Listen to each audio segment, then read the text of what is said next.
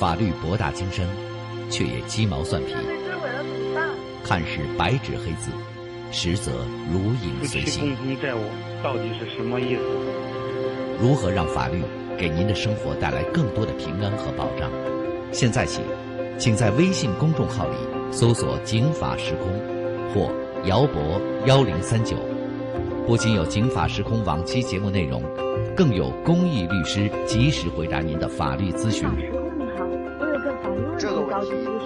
一个贴身、贴心的。私人法律顾问，没错，贴身贴心还移动呢。私人法律顾问，这就是我们的“警法时空”微信公众号。大家呢添加了我们的“警法时空”微信公众号之后，嘿，您啊就不用再打听了。中学同学里啊，谁后来学了法律啊？您也不用啊再注意小区里哪个邻居是律师事务所的律师啊？您呢有什么嗯？什么是夫妻共同财产啊？啊？什么是夫妻共同债务啊？哎，这一类的，您想了解的法律知识和法律咨询，您可以呢在我们的“警法时空”微信公众号上来问。因为呢，我们这个“警法时空”微信公众号，它既有，哎，它肯定得有啊，王婆卖瓜自卖自夸的内容，有节目回顾，有节目预告，还有法律咨询。在这儿呢，有我们的公益律师免费，当然也不能说您发了就给您回，但他尽快。承诺的是二十四小时之内给您回复。那我们现在还说我们的“警法时空”微信公众号，我们这个微信公众号呢，上周照例又又这么多人都添加了哈，欢迎大家咨询问题。有三百九十多位听众朋友在我们的“警法时空”微信公众号上发来了法律咨询，咨询了五花八门的问题。不过呢，也有比较集中的情况。那下面呢，我们就一块儿来听公益律师李红云给大家汇总汇总上周的情况。大家好，我是警法时空微信公众号的公益律师李红云律师，在我们的警法时空微信公众号的法律咨询发来了咨询的内容，我也都在二十四小时之内一一做了答复，希望大家满意。如果后续还有什么问题呢，也可以继续咨询。大家问到的问题集中在婚姻房产和劳动关系上，尤其是个人所得税专项扣缴政策出台了之后呢，本星期关于个人所得税方面的法律咨询尤其集中。嗯，咱们说上周有一位网友，那一看就是房东啊，叫优雅转身的小雅，他问啊，说这政策是二零一九年一月一号开始实施，我那房子是去年出租的，一直租到现在。可是合同上当时，谁能想到有个人所得税扣缴这事儿啊？当时不知道政策会发生变化呀。那现在承租人拿着我们的合同，申请抵扣税款，那他的个人所得税少了，我的个人所得税高了，那怎么办？能不能这会儿，嗯，因为不可抗力哈，增加我合同上的一些情况，我能不能把这个合同给叫停了，或者我再签一个？把房租涨一涨，嘿，您最后一句话说到点儿上了，我知道您的意思了啊，就涨房租。那咱们一块儿来听李红云律师给我们就这几位听众朋友啊，就是房东问到的，能不能因此解除合同，特别是涨房租，他的回复。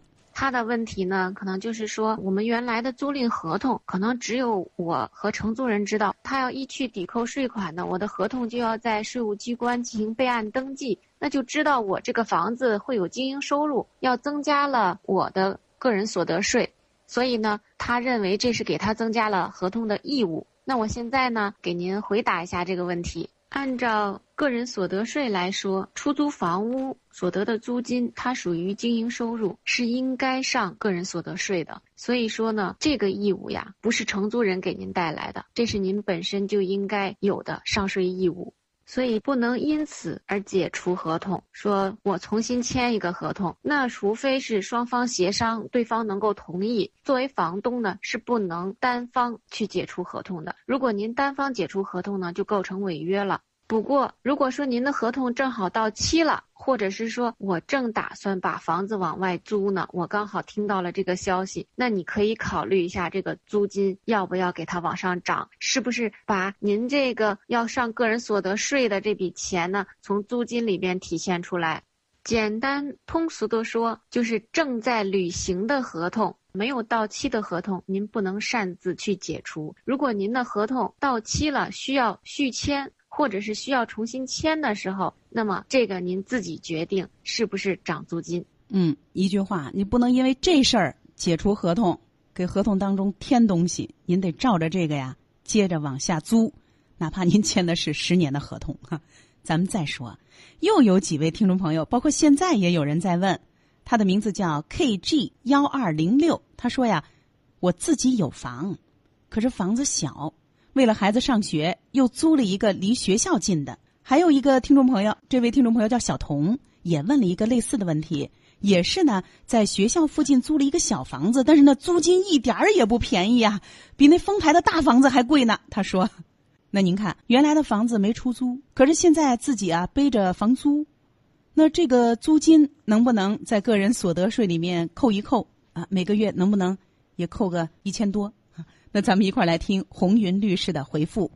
根据个人所得税专项附加扣除暂行办法。”纳税人在主要工作城市没有自有住房而发生的住房租金才可以扣除。也就是说，这几位听众朋友，您家那小房子虽然没有出租出去，您自己又租了套房，但是您名下有住房。如果您这个住房呢是在北京，那您又在北京的某一个区又租了一套房。这就不属于可以抵扣的情形了。都是为了孩子呀，哎，家长不容易。咱们接着看，还有几位听众朋友问到相关的问题，比如啊，他说我这名下没房子，可我媳妇儿名下有房，那怎么抵扣啊？那我可以给您说说啊，按照扣除办法来说，那纳税人的配偶，你爱人在你工作的城市有房，那就。视同你有房，我想应该是这样的。那视同你在北京有自住房，当然你在外地有，这个可能还不完全一样啊。在北京有，那就有自住房了，所以不能扣。还有很多位听众朋友，我才知道现在果然有先富起来的人群都当房东了啊，潇洒！这位听众朋友，我们做朋友吧。他说呀，我图省事儿，把房子呀一直租给中介长租呢，我也没管。哎，问一下，这。他们是吧？找那个长租公寓要去扣税，长租公寓肯定会给他出吧？那有我什么事儿啊？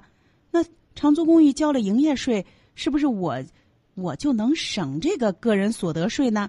是不是长租公寓他替我把这个个人所得税给交了呢？这个最后一个关于上周“警法时空”微信公众号当中大家问到的焦点问题，我们来听红云律师的解答。其实，在这个关系里边呢，它是两个法律关系，也就是说，房东跟中介公司之间是个租赁关系，中介公司跟承租人之间又是个租赁关系。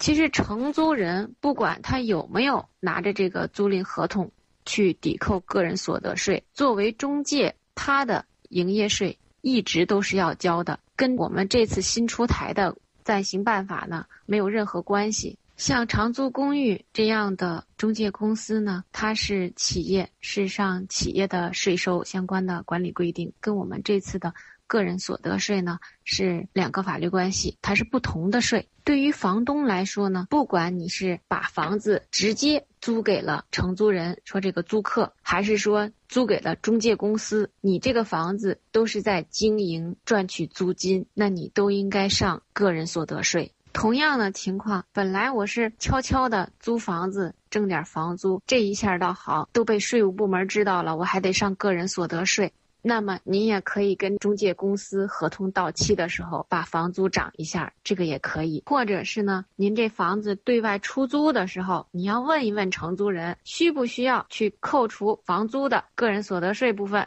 因为不是所有的承租人他都符合在个人所得税里扣除房租的这一部分的，所以说对于房东来说呢，也有选择性。